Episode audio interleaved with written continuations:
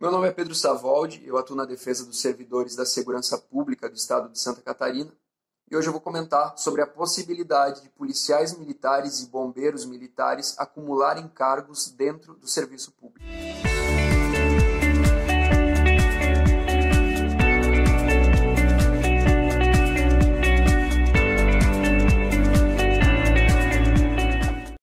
A Constituição Federal determina como regra geral a proibição da acumulação de cargos públicos, prevendo três situações excepcionais onde é autorizado a acumulação de cargos e, obviamente, a acumulação da remuneração desses cargos.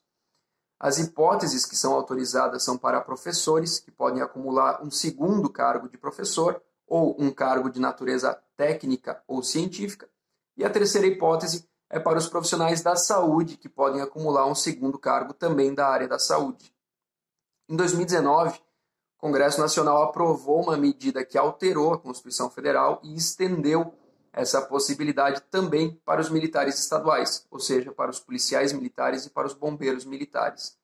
A Comissão de Constituição e Justiça, que é o órgão responsável por verificar a validade e a legalidade do projeto, mencionou no seu relatório que o objetivo dessa emenda constitucional seria justamente de possibilitar que os militares estaduais pudessem acumular mais de um cargo nos mesmos moldes de todas aquelas três exceções que a gente citou agora.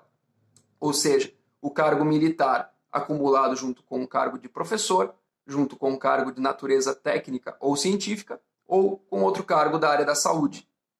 É importante fazer um destaque aqui porque quando se fala em cargos técnicos ou científicos, se está falando realmente de todos aqueles cargos que exijam conhecimento especializado com uma habilitação específica para o seu exercício, como, por exemplo, são os cargos de perito, de pesquisador, de psicólogo, engenheiro, dentre vários outros. Mas as condições para que o militar possa atuar de forma acumulada é a compatibilidade de horários, de modo que o exercício dessa nova função não cause nenhum prejuízo à atividade militar. E outra condição, que tem muito a ver com a primeira, é que quando haja uma acumulação entre duas funções, exista uma relação de prevalência da atividade militar. Ou seja, havendo qualquer conflito no exercício das duas atividades, deve-se priorizar a atividade militar. Essa previsão pode ser bastante limitante no que diz respeito aos cargos técnicos e científicos, já que boa parte desses cargos exige uma dedicação exclusiva. Por último, é importante ainda destacar que essa alteração somente se aplica aos militares estaduais. Os militares federais continuam sendo restritos a acumular outros cargos, com exceção da acumulação com um cargo da área da saúde, que é resultado de uma alteração constitucional anterior, ainda de 2014, que colocou essa única possibilidade de exceção para os militares federais. Então, se você tem alguma dúvida ou alguma sugestão, deixe seu comentário aqui embaixo. Não esqueça de se inscrever no nosso canal no YouTube e nos seguir nas nossas redes sociais para ficar por dentro de mais novidades e dicas jurídicas sobre o direito dos servidores da segurança pública. Até o próximo vídeo.